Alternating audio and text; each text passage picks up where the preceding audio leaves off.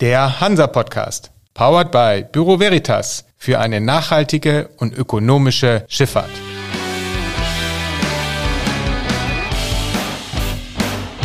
Der Hansa Podcast.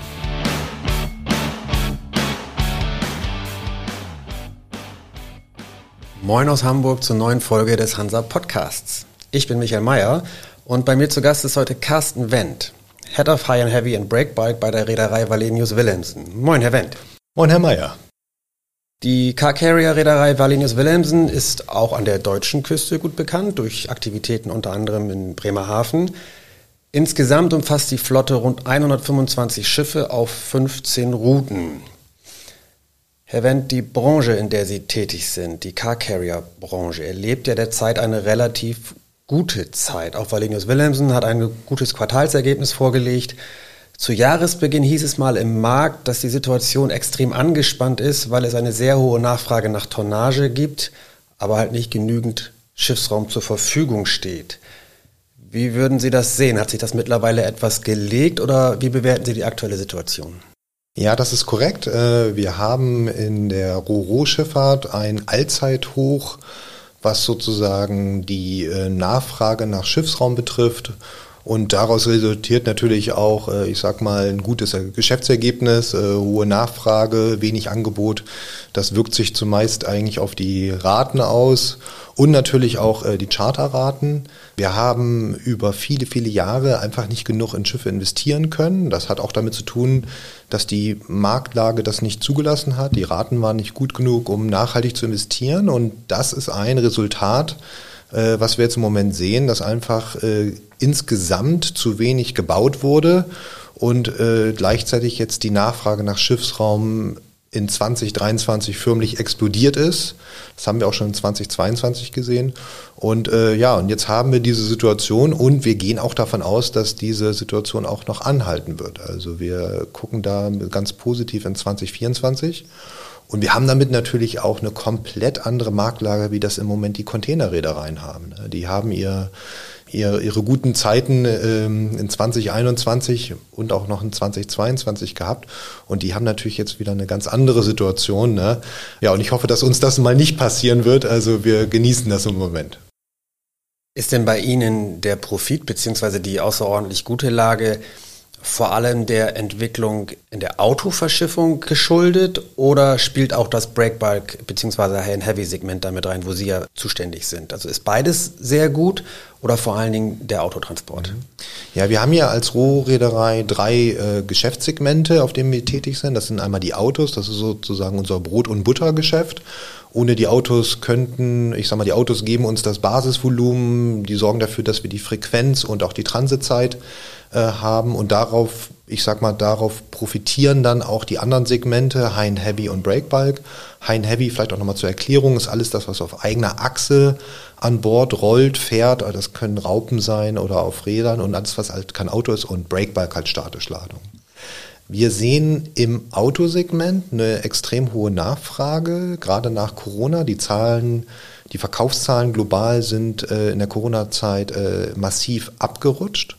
Wir sind im Moment immer noch 16 Prozent hinter den Zahlen von 2017, so das war das letzte Allzeithoch, äh, was den Automobilverkauf betraf. Was ist der große Treiber im Autosegment? Das sind die äh, Batteriefahrzeuge. Auch das kann man hier im europäischen Markt ganz gut äh, sehen, dass wir hier gerade eine riesige Nachfrage nach äh, Elektrofahrzeugen haben und die vor allen Dingen aus China. Also die Marken wie MG, BYD, aber auch äh, europäische oder äh, amerikanische Marken, die in China produzieren und die treiben diese Nachfrage nach äh, Autokapazitäten. Geht das dann zu Lasten der Breakbike oder High-and-Heavy Transporte auf Ihren Schiffen, weil die Nachfrage nach Autotransporten so groß ist? Ja, das ist bei den Autos nicht ganz so dramatisch, weil man stellt sich das immer so vor, die Autos stehen überall an Bord. Das ist aber nicht so. Wir haben im Schnitt zwischen 13 und 14 Decks. Und davon sind neun Decks Dedicated Autodecks. Also die nehmen dann letztendlich nicht unbedingt den Platz der Breakbike-Ladung weg. Aber wo wir natürlich, äh, wir passen die Panels dann dementsprechend an und was dann letztendlich so ein bisschen zu Lasten der Breakbike-Ladung geht, ist die High-Heavy-Ladung. Denn nicht nur die Autos boomen, sondern auch der High-Heavy-Sektor. Wenn wir da mal drei, die drei Hauptsegmente mal rauspicken, wir haben einmal das Thema Construction, dann haben wir das Thema Mining und wir haben das Segment Agriculture. Der, das Construction-Segment ähm, ja, hat unglaubliche Wachstumsraten, sehr stark getrieben durch ähm, Infrastruktursubventionen, gerade in Nordamerika. Die beiden Regierungen hat äh, 1,2 Billionen US-Dollar äh, locker gemacht, um die Straßeninfrastruktur zu erneuern. Und das äh, hat einen riesigen Boost an äh, Straßenbaumaschinen einfach zur Folge gehabt. Und wir sehen da Wachstumsraten im Vergleich zum letzten Jahr äh, um 20 Prozent. Wenn wir den Mining-Sektor uns anschauen, äh, haben wir eine Erhöhung der Mining-Raten, also des Mining-Indexes um ungefähr 20 Prozent im Vergleich zu 2021. Das bedeutet, dass die Minenbetreiber sehr, sehr viel Geld verdienen.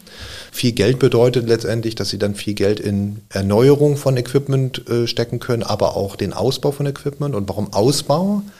Ich sag mal, wir sind in Deutschland natürlich jetzt stark an den, am Kohleausstieg interessiert. Die Welt tickt da muss man sagen, ein bisschen anders. Und ich will das auch gar nicht bewerten, ist einfach eine Tatsache, dass wir natürlich in Ländern wie Australien äh, in 2022 noch nie so viel Kohle gefördert wurde wie jemals zuvor und dass es auch Trade Restrictions gab, die geliftet wurden zwischen China und Australien.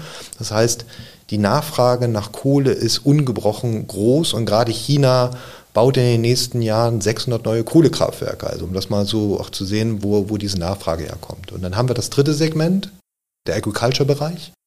Und der ist auch geopolitisch äh, getrieben. Zum einen sind die Rohstoffpreise hoch durch den Ukraine-Krieg. Wir haben äh, mehrere Länder, die ihre Nahrungsmittelunabhängigkeit erhöhen wollen. Das heißt einfach dadurch sich nicht mehr so abhängig machen wollen von Russland und der Ukraine, wenn es um Getreide geht. Und gleichzeitig kommen klimatische Bedingungen dazu, dass ich sag mal Australien, was letztendlich auch ein sehr starkes Agriculture Land ist. Da war es zum Beispiel in 2022 sehr nass. Das ist immer schlecht für die Touristen, gut für die Farmer. Und da haben wir auch äh, hohe Wachstumsraten. Und vielleicht um das mal zusammenzufassen, alle drei Segmente boomen überdurchschnittlich stark. Und das ist etwas, was wir als Branche so noch nie hatten. Normalerweise äh, war ein Segment immer sehr stark, eins war schlecht und eins war so in der Mitte. Also die haben sich immer sehr gut ausgeglichen. Und wir haben jetzt sozusagen eine Situation, wo die Autos und diese drei High-Heavy-Segmente gleichzeitig, ich sag mal, boomen. Und das führt halt dazu, dass wir einfach viel mehr Nachfrage als Kapazität haben. Wie hoch ist denn ungefähr der Anteil an dem High-and-Heavy-Segment in Ihren Transporten? Also wir haben im Moment, und das kann man glaube ich, erklärt das auch ganz gut, wenn wir das über die Gesamttonnage sehen, haben wir im Moment äh, einen Volumenanteil von 70 Prozent Autos zu 30 Prozent High Heavy Brake Bike und das erklärt das ganz gut, ja. Und meinen Sie, dass das so bleibt oder wie erwarten Sie das? Ja, davon ist zumindest in 2024 auszugehen, dass dieser Anteil bleibt und wie Sie auch richtig gesagt haben, ist das dann zu Lasten unserer Breakbike-Ladung gegangen. Wir haben gerade, ich sag mal, versucht, die Kontraktkunden bei Laune und bei Stange zu halten. Wer dann aber leider so ein bisschen hinten übergefallen ist, das waren unsere Spotkunden. Also da äh, konnten wir nicht das anbieten im Markt, was nötig war. Und wir gehen leider auch davon aus, also leider für unsere Kunden, dass das in 2024 so bleibt. Äh, und erst dann wird neue Tonnage in den Markt kommen und ich glaube, dass sich dann der Markt so ein bisschen regulieren wird. Äh, wo dann die Reise hingeht, kann man nicht sagen, aber ich glaube, diese extreme äh, Überhitzung und auch das, ich sag mal, diese extreme Knappheit nach Schiffsraum wird dann ab 2025 sicherlich ein bisschen aufweichen. Sie selbst haben gerade wieder Neubauten bestellt, beziehungsweise die Option für Neubauten gezogen.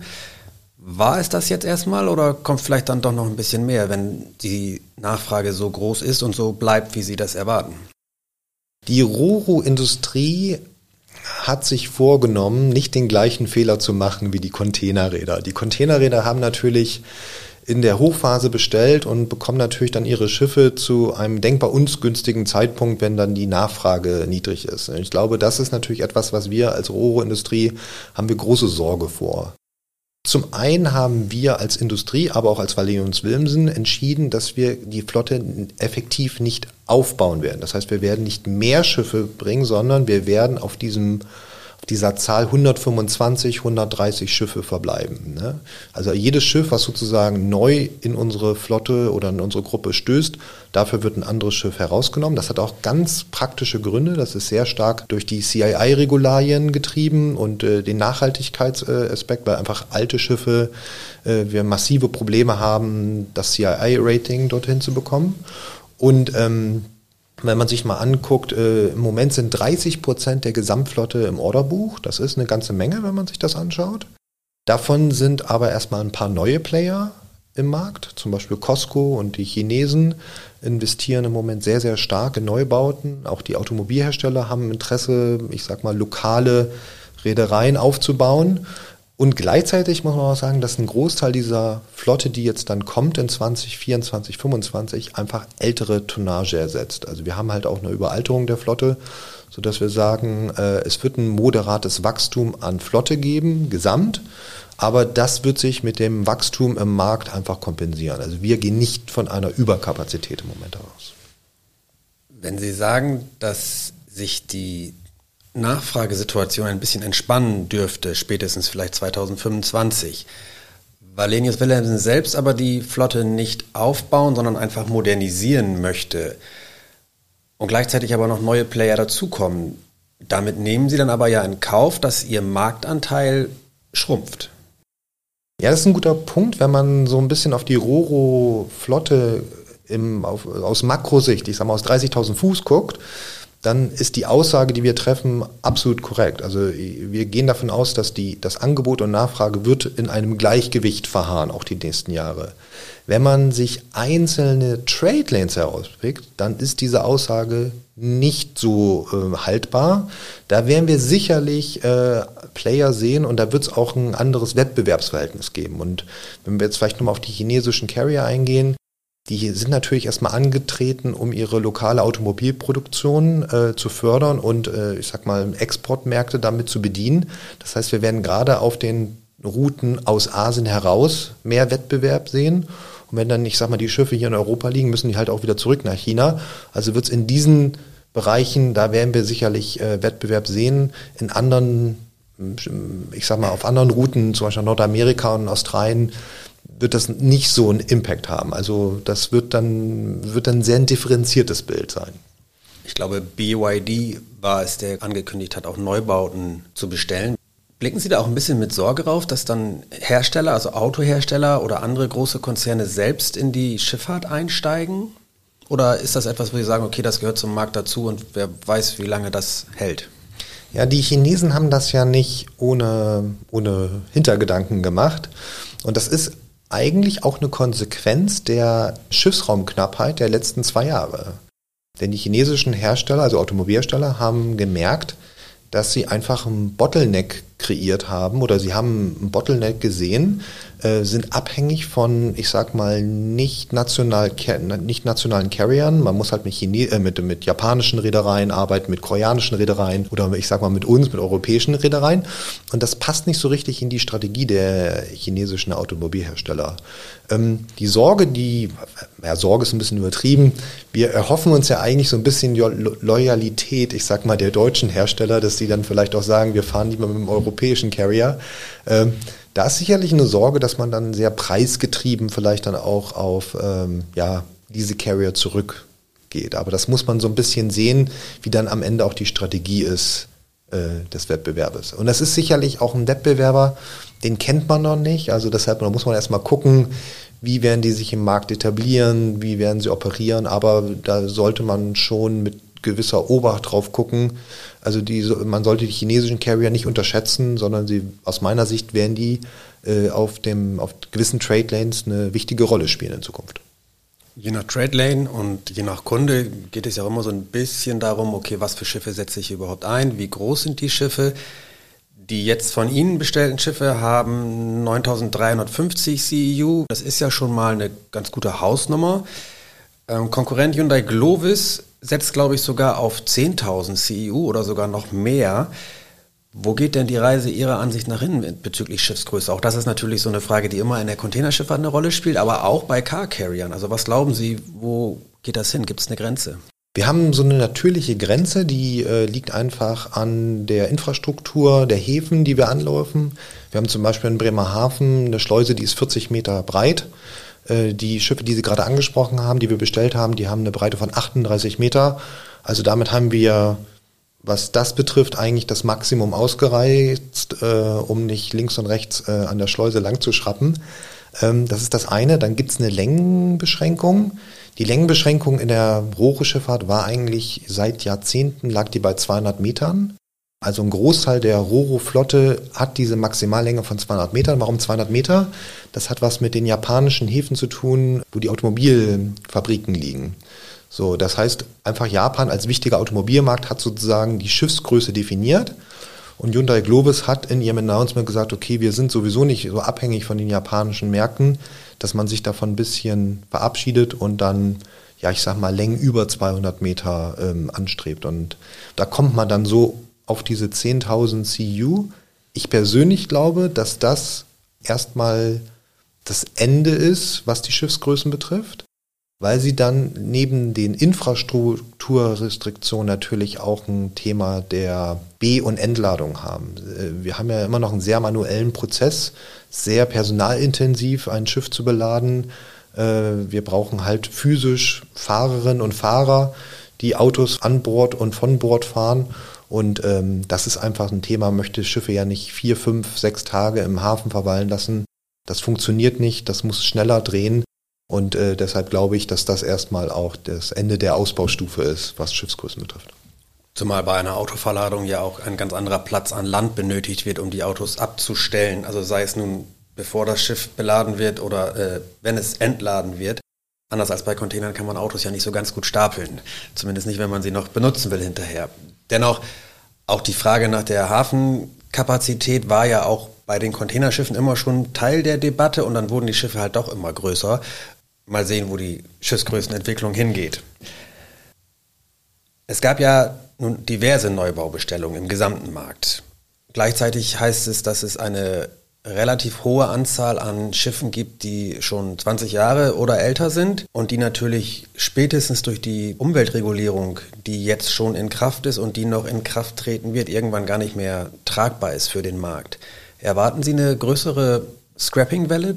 Ja, das ist ein ganz wichtiges Thema. Sie haben mich ja gefragt, wie unsere, auch so ein bisschen wie unsere Neubaustrategie aussieht. Wir haben im Moment erstmal vier Schiffe geordert. Äh, acht sind sozusagen noch optional. Diese zwölf Schiffe, die werden aber bei weitem nicht ausreichen, in den nächsten zehn Jahren einfach existierende Tonnage zu ersetzen, die halt irgendwann mal in die Überalterung kommt. Und das eine ist Alter, das andere ist aber auch Alter, ist, sagen wir mal, gleichbedeutend eigentlich auch mit alter Technologie, gerade was Umweltstandards betrifft.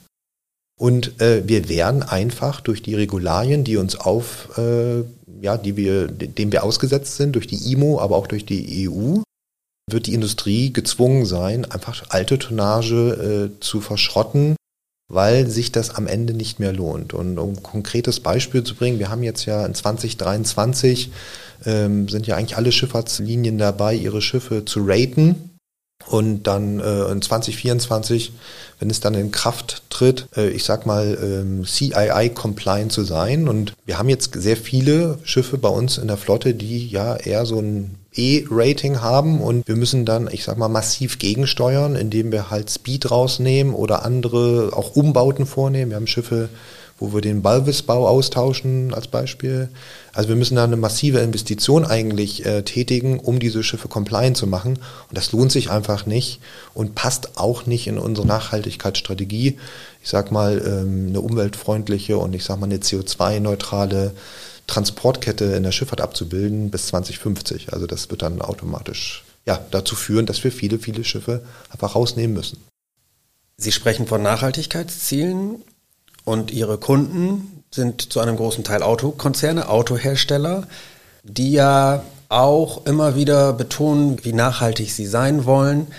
Und nun gibt es in der Großindustrie, in der, in der Schifffahrt immer mal wieder so Tendenzen, dass große Verlader, zum Beispiel in der Containerschifffahrt, die Walmarts und Lidls dieser Welt, sehr strikte Anforderungen stellen an ihre Reedereipartner. Zu sagen, okay, dein Schiff muss mindestens so und so grün sein, damit ich überhaupt mit dir arbeite. Ansonsten suche ich mir einen anderen Reedereipartner. In anderen Segmenten, wie zum Beispiel in der Breakbike oder in der MPP-Schifffahrt, ist das zumindest meines Wissens nach noch gar nicht angekommen. Wie sieht's denn in der Autoschifffahrt aus? Wenn Sie mit so großen Konzernen arbeiten, setzen die eine gewisse Benchmark, beziehungsweise üben die auch Druck aus zu sagen, okay, liebe Valenius Wilhelmsen, mach deine Flotte mal so und so grün, damit ich überhaupt mit dir arbeite? Ich glaube, dass wir hier eine Situation haben, dass so ein Push and Pull. Also zum einen sind wir als Reederei, ich sag mal, in der Pflicht, Konzepte anzubieten äh, und äh, dieses Thema voranzutreiben. Und umgekehrt sind es natürlich auch die Kunden, die gewisse Anforderungen stellen. Und in einer perfekten Welt matchen diese beiden Ansprüche. Oftmals ist es aber so, dass, ja, ich glaube, manchmal ist es auch so, es gibt sicherlich auch Reedereien und Firmen, die warten darauf, bis man, bis man dazu gezwungen wird. Also man warten, man sitzt es so lange aus, bis man nicht mehr anders kann. Äh, und das ist nicht unser Ansatz und nicht unser Anspruch, sondern wir haben gesagt, wir wollen das proaktiv vorantreiben und wir wollen der Forerunner sein, was das Thema Nachhaltigkeit betrifft. Ich habe ja diese drei Segmente angesprochen.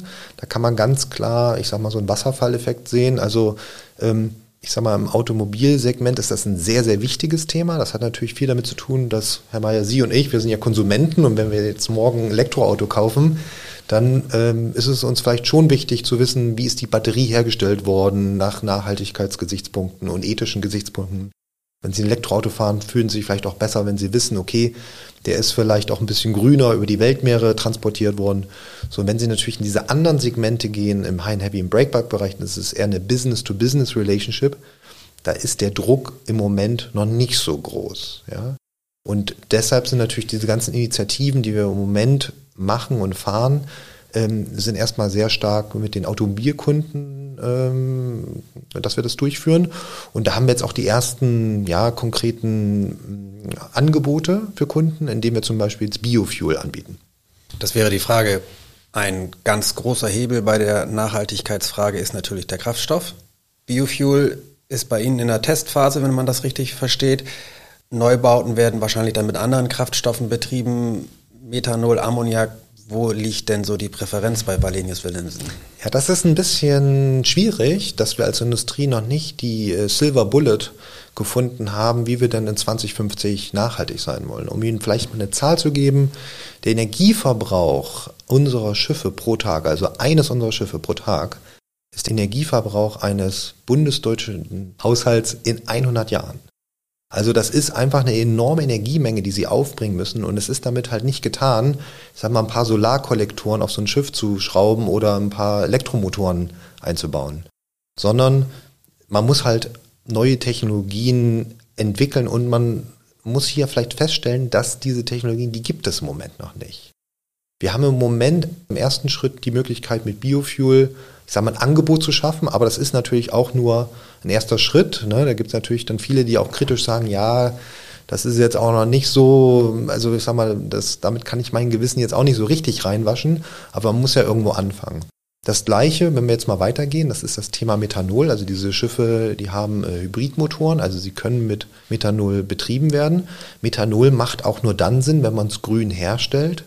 Äh, man hat einen relativ hohen äh, Verlust äh, in der Herstellung, vielleicht auch mal das mal festzustellen. Also wenn man zum Beispiel ein Gigawatt Offshore-Wind produziert und man packt das in sein Elektroauto, hat man ungefähr 20 Prozent Verlust. Also 10 Prozent bei der Energieübertragung und 10 Prozent bei der bei dem Laden. Also es ist eigentlich eine relativ effektive Möglichkeit, Ökostrom zu, ähm, zu gebrauchen. Wenn man äh, Methanol herstellt, hat man einen Verlust von ungefähr 80 Prozent. Also von 1 Gigawatt wird am Ende nur 0,2 äh, Gigawatt ankommen. Warum macht das trotzdem Sinn? Wir glauben, dass es einfach eine Überkapazität, eine Überproduktion von Ökostrom geben wird, also im Offshore-Bereich. Und dass man einfach diese Überkapazität dafür nutzt, grünes Methanol herzustellen. Aber ich glaube, die Erklärung zeigt schon, dass das nicht eine Lösung auf Dauer sein wird. So. Und dann, was dann die Zukunft bringt, also mit Ammoniakantrieben oder mit vielleicht Wasserstoffantrieben oder, oder, oder. Das liegt noch so ein bisschen in den Sternen und äh, vielleicht haben Sie auch der, der Presse genommen. Wir haben ja auch die Idee, vielleicht Back to the Future ein Windschiff zu bauen. Einfach um mal zu gucken, okay, kann man vielleicht mit Segeln, kann man da vielleicht ähm, ja, ein Windschiff äh, auf gewissen Trade Lanes äh, operieren, um einfach mal ein Konzept zu entwickeln, einfach als Alternative. Wenn Sie von Offshore-Energie sprechen, Offshore-Windenergie, das ist aber ja auch schon so ein bisschen eine Wette auf die Zukunft, gerade in Zeiten wie jetzt, wo viele Regierungen Offshore-Pläne eher zurückschrauben, weil sie irgendwie gerade andere Sorgen haben, in Anführungszeichen, und andere Energieträger irgendwie sichern müssen. Das ist ja schon dann ein bisschen riskant auch zu sagen, okay, wir versuchen das jetzt auf diese Art und Weise, aber andererseits, so ein Schiff ist halt sehr lange unterwegs, da muss man ja auch sehr weit im Voraus planen. Als Reederei kann man da sich ja kaum absichern, oder? Also da muss man ja irgendwie schon sagen, okay, wir entscheiden uns jetzt für eins, zumindest für eine gewisse Schiff, dann für einen Kraftstoff und bei einem anderen Schiff vielleicht für einen anderen Kraftstoff. Also ich persönlich glaube, dass äh, wir, was die Antriebstechnologie, äh, nicht dahin kommen und sagen, one size fits all. So ein bisschen wie im, in der Elektromobilität. Ich, sag, ich habe immer das schöne Beispiel, wenn Sie so ein Elektroauto haben und Sie bewegen sich, ich sag mal, vom Vorort in Hamburg äh, in die Stadt und zurück, ne? Dann passt das wunderbar. Sie können Ihr Auto abends laden, ne? das ist für den Einsatzgebiet äh, ist, ist super. Wenn Sie aber mit Ihrem äh, Elektroauto, ich sag mal, im Außendienst äh, tätig sind und wollen am Tag 6, 7, 800 Kilometer fahren, um Kunden zu besuchen, dann sind sie oft, dann sind sie oft am Pause machen, um ihr, um ihre Batterie zu laden. Und so sehe ich das auch ein bisschen im Schifffahrtsbereich. Es wird, glaube ich, nicht die eine Lösung geben, was die Antriebstechnologie gibt, sondern es wird eine vielfältige Lösungen geben. Und ich glaube auch, dass äh, die Industrie gefordert ist, einfach viele, viele Konzepte einfach auch auszuprobieren und zu schauen, was am Ende ja davon vielleicht das Beste ist. Aber ich gebe Ihnen mal ein Beispiel.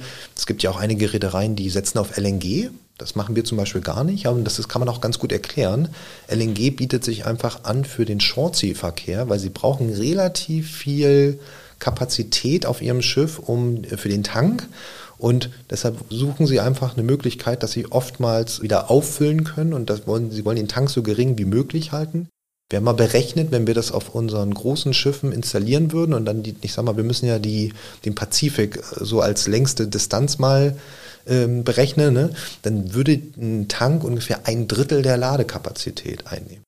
Also es ist ein schönes Beispiel zu sagen, LNG ist an sich eine gute Technologie, bietet sich für gewisse Schifffahrtsrouten an, vielleicht im, im Shortsea-Bereich oder wenn man kleinere, ein abgeschlossenes System. Für uns als global operierende Firma haben wir halt festgestellt, ist das nicht die richtige Technologie. Also, aber sie wird sicherlich parallel zu anderen Antriebstechnologien wahrscheinlich weiterentwickelt und auch Bestand haben. Es wird sicherlich sehr spannend sein zu beobachten, wie sich das entwickelt in der weltweiten Car Carrier Flotte. Wer auf welche Schiffsgröße, auf welche Schiffstypen setzt und wie sich die neuen Player etablieren, ob sie sich etablieren und wie lange sie sich etablieren. Sie werden das sicherlich beobachten und Ihre Schlüsse daraus ziehen. Wir werden das auch beobachten. Für den Moment, Herr Wendt, soll es das gewesen sein. Vielen Dank für die Einblicke.